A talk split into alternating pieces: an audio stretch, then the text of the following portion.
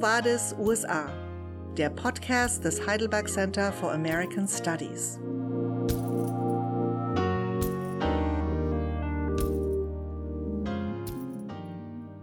Hello, and welcome to today's episode of the HCA podcast. My name is Edward Manger, and I am a PhD student here at the HCA studying the history of Christianity in the American South during the 19th century.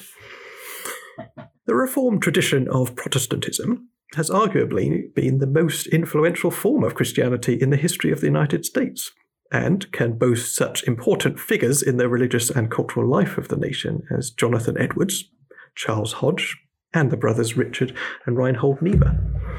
Yet, despite a resurgence of interest in Reformed theology in conservative evangelicalism in the past two decades, appreciation of its importance to the history of America more broadly is potentially at a low ebb. Today, on the podcast, we are talking about the Reformed tradition of Christianity in America and asking what is it and why is it so important for those of us who are interested in American history, society, and culture.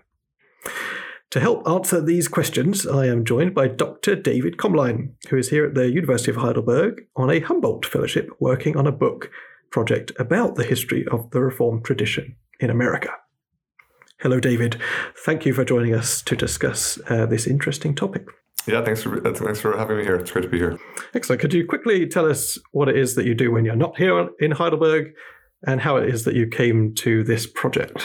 Yeah, at home I am an associate professor of church history at a seminary in Holland, Michigan called Western Theological Seminary.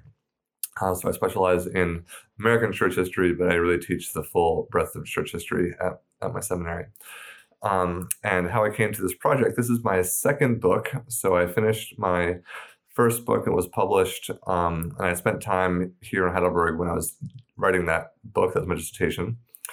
And uh, that book was uh, begun in a history department um, and it was d- designed, uh, it was religious history, but also educational history.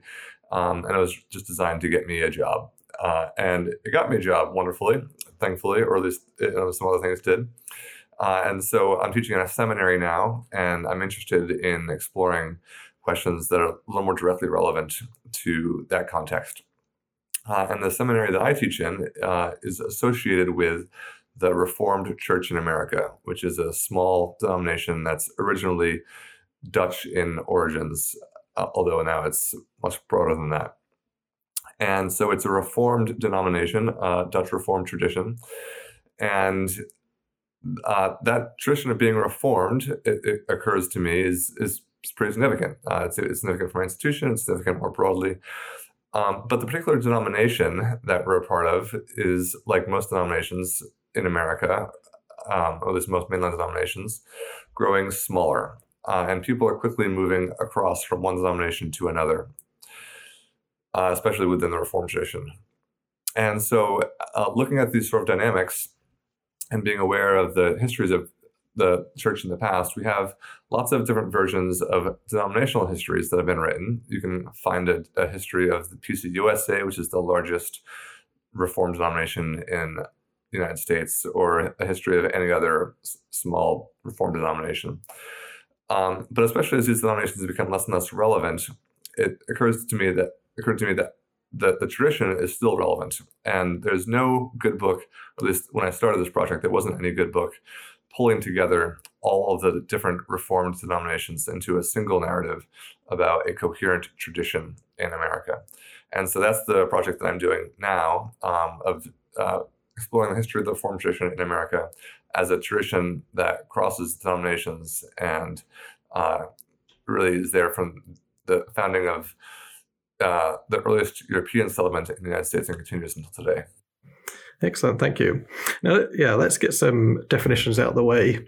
Uh, the term reformed is definitely very contested, as you well know, uh, and it encompasses in many ways a whole host of sub traditions.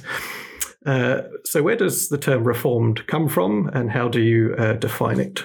Luther and Zwingli and others, um, you had fairly early within that movement uh, a, a, division into at least three different groups um, or, or, various groups. Uh, and among them, you had groups of people who, who followed Luther, who became known as Lutherans. Um, you had people who uh, followed other thinkers, originally uh, Ulrich Zwingli in Switzerland, and then later on John Calvin. Uh, and they became broadly known as Reformed. And then there are other groups as well, um, like the Radical Reformation and the Mennonites, and uh, also the Anglicans in, in England. And so um, that's sort of the origins of the term. There's this division between, especially the Lutherans and and the the Reformed, uh, originally going back to questions over the Eucharist. But then to be reformed um, becomes much more broad uh, as people who, who broadly sort of look back to these founding figures, uh, Calvin, Zwingli, but they've also developed in their own different ways. Um, and so there are people, for instance, in other identifiable traditions that might also have reformed tendencies. Uh, so there are Anglicans who would consider themselves reformed. There are also Baptists who consider themselves reformed. Um, and all of these people would, in some way, look back uh, to to this founding era of the Reformation, to uh, Calvin, Zwingli. Excellent. Yeah. So, uh, yeah, the Reformed tradition definitely emerges out of that Protestant Reformation, out of the tradition associated with Calvin. And sometimes you see the words Reformed and Calvinism used interchangeably. Do you make a distinction? And why have you gone for the word Reformed over Calvinistic? Yeah. So um, I personally like the reformed, the word reformed more. I, I think Calvinist, uh, while not inaccurate, uh, at least sounds like it's a little more narrow than it really is. Um, and there is a, a, significant debate in literature about sort of the Reformed versus Calvinist uh, terminology and even just um, the, that, that trajectory. Uh, to what extent did later Reformed thinkers move beyond Calvin, uh, go in different directions? Um, and I think the, the word reformed at least helps to identify that we're not merely dealing with people who rigidly hold to the doctrines of Calvin, but we're looking at a, a more broad tradition of um, people who may trace themselves back to an original inspiration in Calvin, but who've also developed in their own ways since then. Mm-hmm. Yeah, I think that's helpful. Uh, and how did this reform tradition uh, make its way to America? What is American origins? Yeah. Uh, the, the, earliest Reformed people to make their way to the shores of North America were actually French. Um, they were French Huguenots. Uh, so they were uh, followers of Calvin uh, broadly again from France um, who attempted to colonize the North America um, in Florida and, and Georgia. Uh, their colonies weren't successful and they didn't last, uh, and so most Americans don't know about them. Um, and rather, we would trace uh, most Americans would trace their their histories and their origins um, back to the settlers in New England, um, who were the most famous early Reformed settlers. Um, although even Virginia, which was settled before New England, uh, had Puritans who would have considered themselves Reformed, even if they were also Anglicans. Um, but it was the the people who become known as the Pilgrims in Plymouth Colony and the the Puritans in Massachusetts Bay, who are the the earliest, most famous, and most significant of the reformed sort of, sort of founders of the United States or of the, the colonies in North America. Excellent. Yeah. So there's it's actually a, there's more than one origin. Effectively, there's there's a diverse uh, tradition from the from the get go uh, in its American context in many ways. That's interesting. I, wonder if you could walk us through some of the main ways in which the Reform tradition has impacted uh, American culture uh, throughout its history to help us kind of get a handle on why this is important for people who are interested in America to know about and to understand. Yeah, well, especially going back to those origins in the colonial era, um, especially in the Northeast, the Reformed tradition uh, really was the dominant tradition of religious, the dominant religious tradition for a long, long time, a, a couple hundred years almost um, dominant so uh, in, in the first um, half of the century, the first half of settlement, dominant insofar as it was really the only even legal tradition in in large parts of the colonies. Um, and then that started to loosen up, but it still was was a dominant tradition in terms of numbers for for a long time after that. Um, and so, with this in this position of dominance, is able to to shape uh, lots of things. Um, there's this the question of sort of the Puritan origins of the United States, which which may be overplayed, um, but certainly Puritans did have a lasting influence on American culture. Um, so that's sort of the, the, the, beginning. And then moving forward, um, most basically the Reformed tradition didn't really lose its dominance until the um, early 19th century, um, and even then it maintained its cultural dominance, um, and sort of the, the elite of the nation continued most often to be uh, reformed. There are more presidents who have identified as being reformed in some way than uh, as identifying with any other uh, tradition or sub tradition within Christianity. Um, and uh, so into the 20th century, it's continued to have significance in, in that way. And then there are other um, ways that it's mattered um, politically. For instance, um, people can often, or people often traced the American Revolution um, in some ways back to reformed arguments about the the the, the right to rebel against a, a, a sovereign who is um, not acting properly. Um, even today, some people in the far right Christian nationalist circles would uh, have um, ideas that they, at least, would consider to be reformed when it comes to questions of government. Um, those ideas would be much more contested now, but still, uh, they're rooted in some way in something reformed. Mm-hmm. Yeah, that, that's fantastic. I think you're right. it's kind of a tricky question because at every stage of American history, there has been an impact by reformed thinkers, people who claim to be reformed, and using some of the intellectual framework from uh, some of the theologies that have been worked out in American context at nearly every stage of, of American life. Uh, I wonder if you could tell us a little bit about some of the main names. Who are some Who are some really crucial reform thinkers uh, in America? Um, so again, marching through the centuries, there are uh, obviously several. Um, in in the initial settlement of North America by the Europeans, um, John Cotton was a very famous Puritan pastor, the pastor of Boston. Um, he was also the pastor of Anne Hutchinson, who's more famous nowadays uh, for being banished from the, the, the colony of Massachusetts Bay. Um, but she was also a reform thinker in her own way.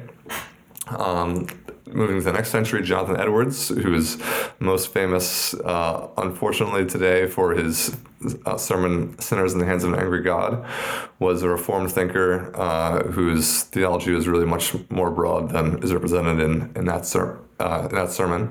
Um, and there are significant figures uh, who, get caught up in the awakening that Jonathan Edwards is also associated with. Uh, people like Sarah Osborne, uh, who is a famous woman from Rhode Island. Samson Occom was a famous Native American pastor.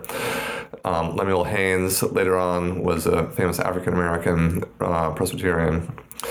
And in the early 19th century, uh, the Beechers, Lyman Beecher and his daughter Harriet Beecher Stowe. Um, Beecher was a famous uh, Congregationalist and Presbyterian pastor who um, is a famous revivalist speaker, uh, preacher.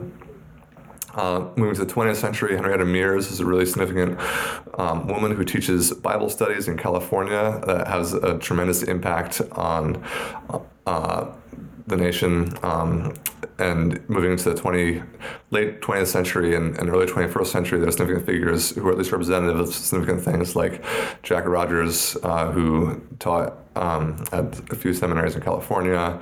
Dolores Williams is a prominent womanist theologian in New York. Um, so there's significant figures throughout the centuries there. Hmm, well, that, that's a real constellation of, of names and people there. And just uh, hearing you list some of those people makes me think this is a, a very diverse tradition.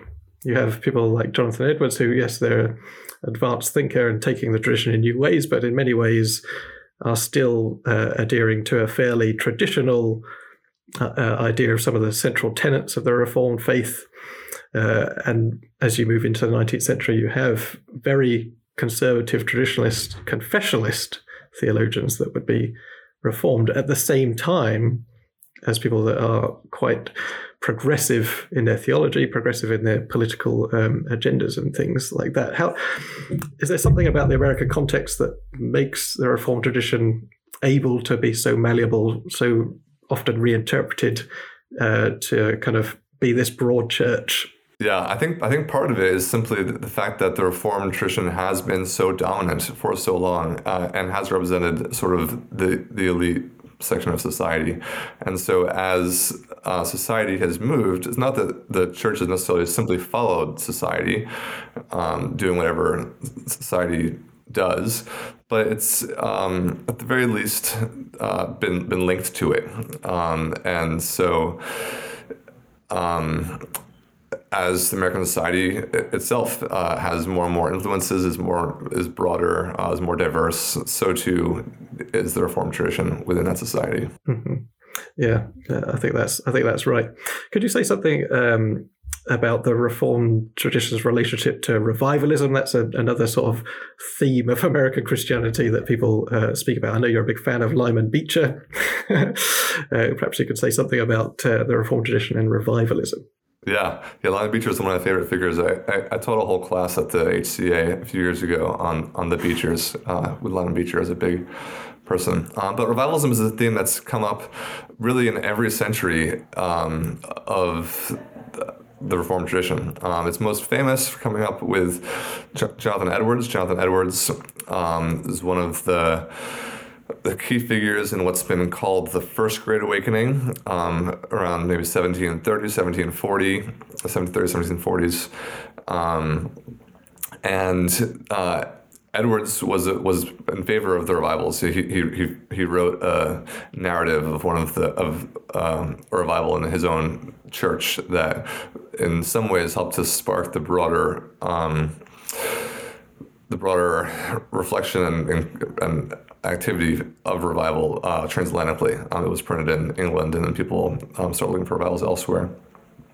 Um, but not everyone was a big fan of Edwards's revivals, um, and there, not everyone uh, who who was a fan of Edwards's revivals uh, remained as controlled in their uh, the revivalistic um, activities as did Edwards, and uh, especially as the revivals moved in ways that some people considered to be excessive, they provoked significant backlash. Uh, and eventually, the Presbyterians um, actually split over this question of re- revivals in in the 18th century between uh, the Old Light and the New Light Presbyterians, um, and that uh, split then healed um, in that century, but then was opened up again in the 19th century with the old school and the new school Presbyterians, who also split again over the question of revivalism. Although there are other factors also at play there, um, especially as the the country approached um, a civil war over over slavery. Um, but revivalism has, continued to be has been and continues to be a significant uh, feature of American Reformed tradition. Um, most notably in those two splits, um, the the split from the 1830s uh, then split a few other ways, but it wasn't actually healed until the 1980s when the Presbyterians rejoined again, uh, North and South, and to become uh, what we now know as the PCUSA. Yeah, no, the, uh, the the history of the Reformed tradition, and especially the uh, Presbyterian Church, is a history of splits and mergers and divisions. That's quite hard to uh, keep up with. but uh, yeah, moving on into the the twentieth century the fundamentalist controversy is is sort of a widely known phenomenon, but in many ways it's kind of a, a inter-reformed debate really between fundamentalist reformed folk and modernist uh, uh, people who would also uh, identify as reformed. Would you characterize it that way? Yeah. So there's a there's a classic debate in literature about this very question. Uh, debate between Donald Dayton and George Marsden. Um, it was appeared in uh, an issue of the Christian Scholars Review, probably sometime in the '90s. Um, and in this debate, Donald Dayton, who himself was a Wesleyan, um, accused George Marsden, who himself was Reformed, of basically uh, painting the the evangelical tradition, uh, the 20th century evangelical tradition, with, with too much of a reformed brush um, and ignoring the the Wesleyan and Methodist side of it. Um, and so uh, I think that debate's really fascinating and, and fun. um, and, and, I appreciate the points that Dayton's making. And um, I do think that uh, Dayton's correct that our story of 20th century evangelicalism needs to be more broad than simply a story of the Reformed tradition.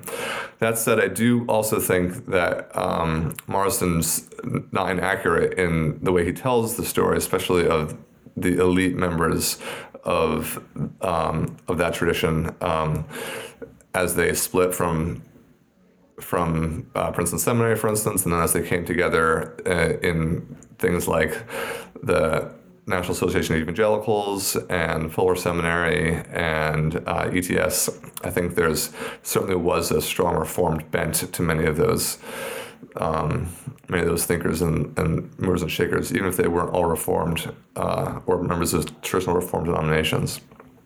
Um, yeah, so there's my sort of way of answering that question, I think. Yeah, fantastic. Yeah, let's bring it up to more recent uh, times uh, and talk about the religious right. Uh, by this time, a lot of those key think- thinkers, figures in the religious right, probably, even if they had a reformed heritage in their background, were not using the, that language necessarily. The kind of Falwell's and, and Robertson's kind of focused on the political kind of implications of their conservative Christianity. What, how would you characterize the relationship between the Reformed tradition and the religious right, or is there one? Yeah. So, um, in that instance, I don't think the the the the, sim- the relationship is is that simple. It can be mapped on that well. Um, I think that the, the, most significant leaders in religious right, uh, the Falwells, etc., um, not have thought themselves as reformed.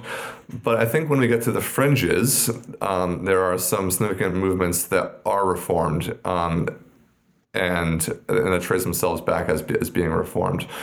Um, so, like the most obvious here might be like Rousas Rushdoony, uh, who is famous for his doctrine of uh, Christian Reconstructionism, um, and he wants America to return to the laws of the Old Testament, um, and his his thinking is, is at least rooted in in a Reformed tradition, even if again many contemporary Reformed thinkers would say that uh, he's he's interpreting questions wrongly or, or, or doing things in problematic ways. Um, but here's one example of, of someone sort of sort of on that fringe of the religious right uh, who is thinking in a distinctively reformed way. Yeah, that's that's helpful. And then to bring it to the very contemporary world, I think in the last decade or so, two decades, there's definitely been a resurgence of interest in a reformed theology. Um, famously, the journalist Collin Hansen coined this term, uh, the young, restless, and reformed uh, movement, uh, which has gained a, a, fair amount of attention.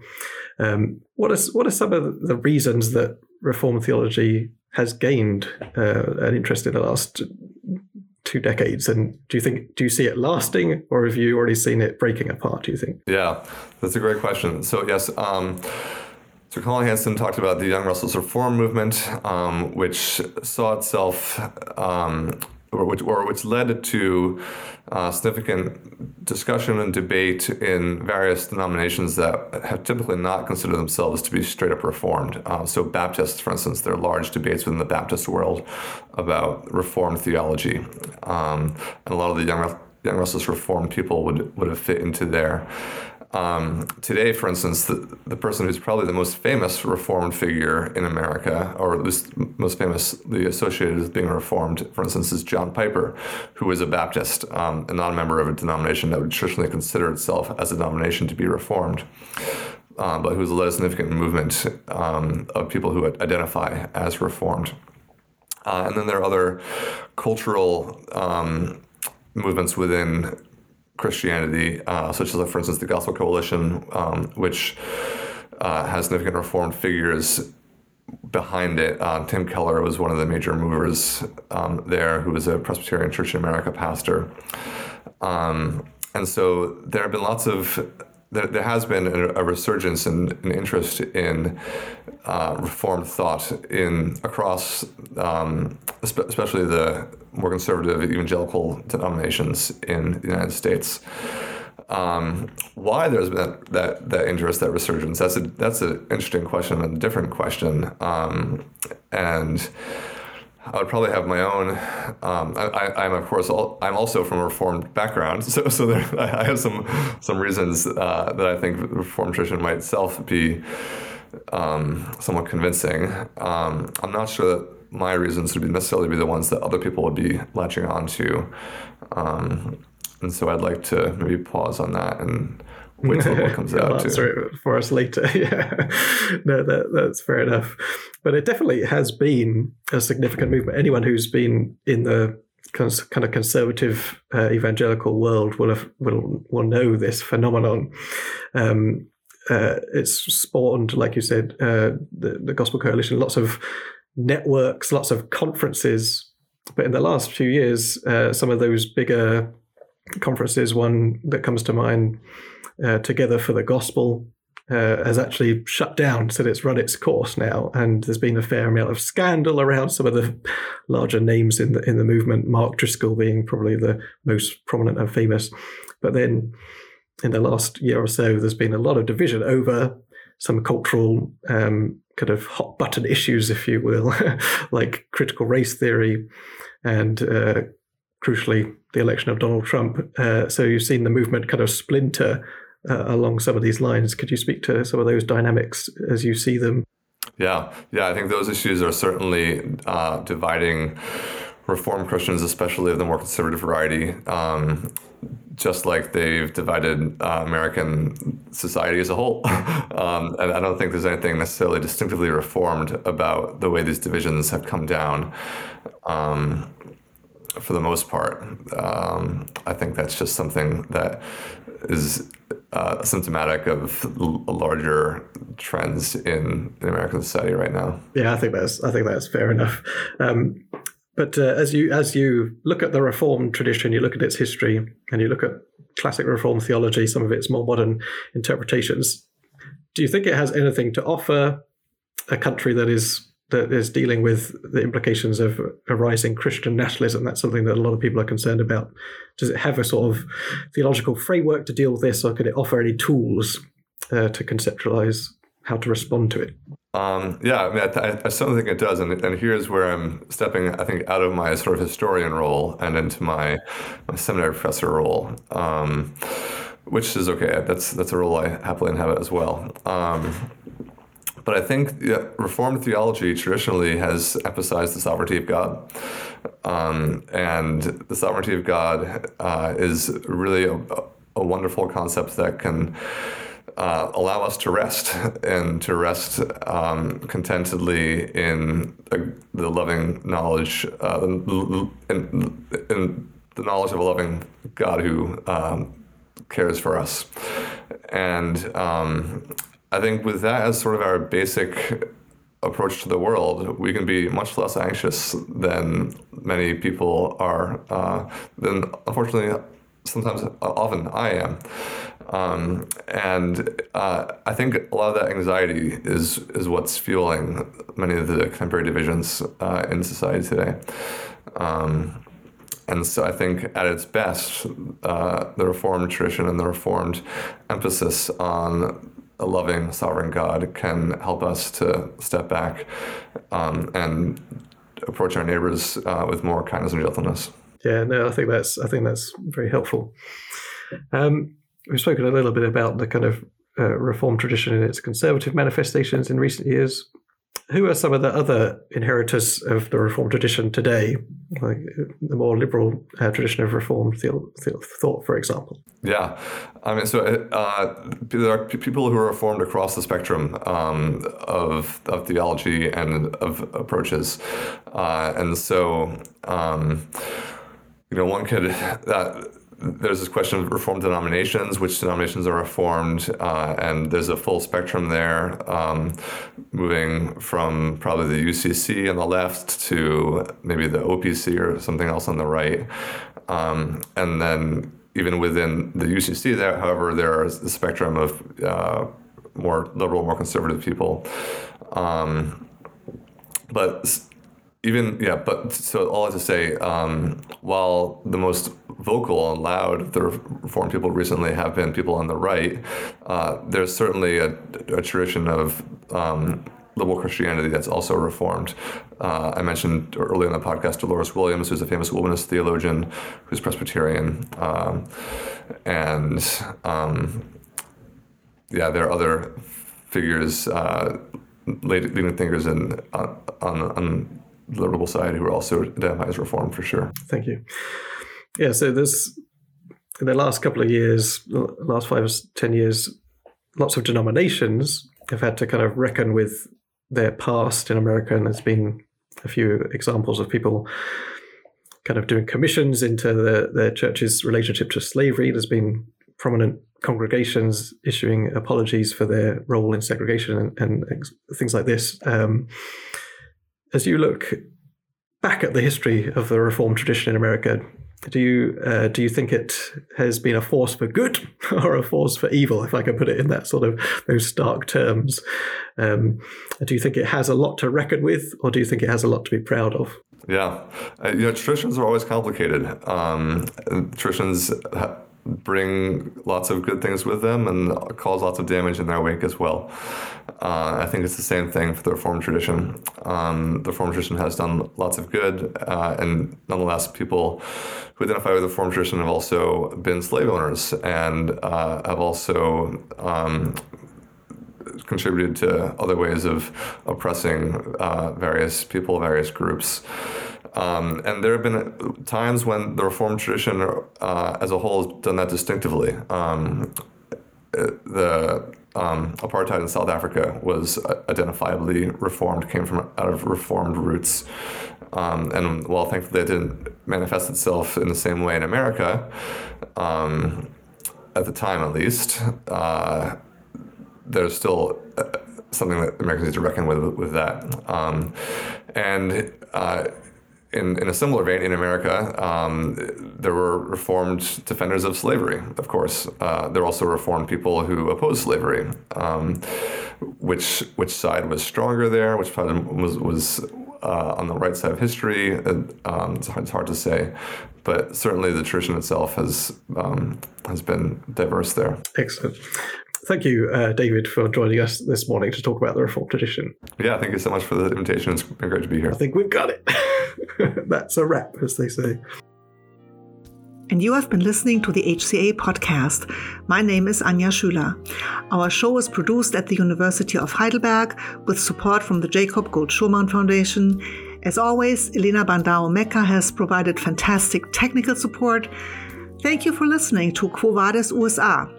We will be back with a new episode in 2023 when I will be talking to geographer Natalie Koch about her book Arid Empires. So stay tuned and please stay healthy.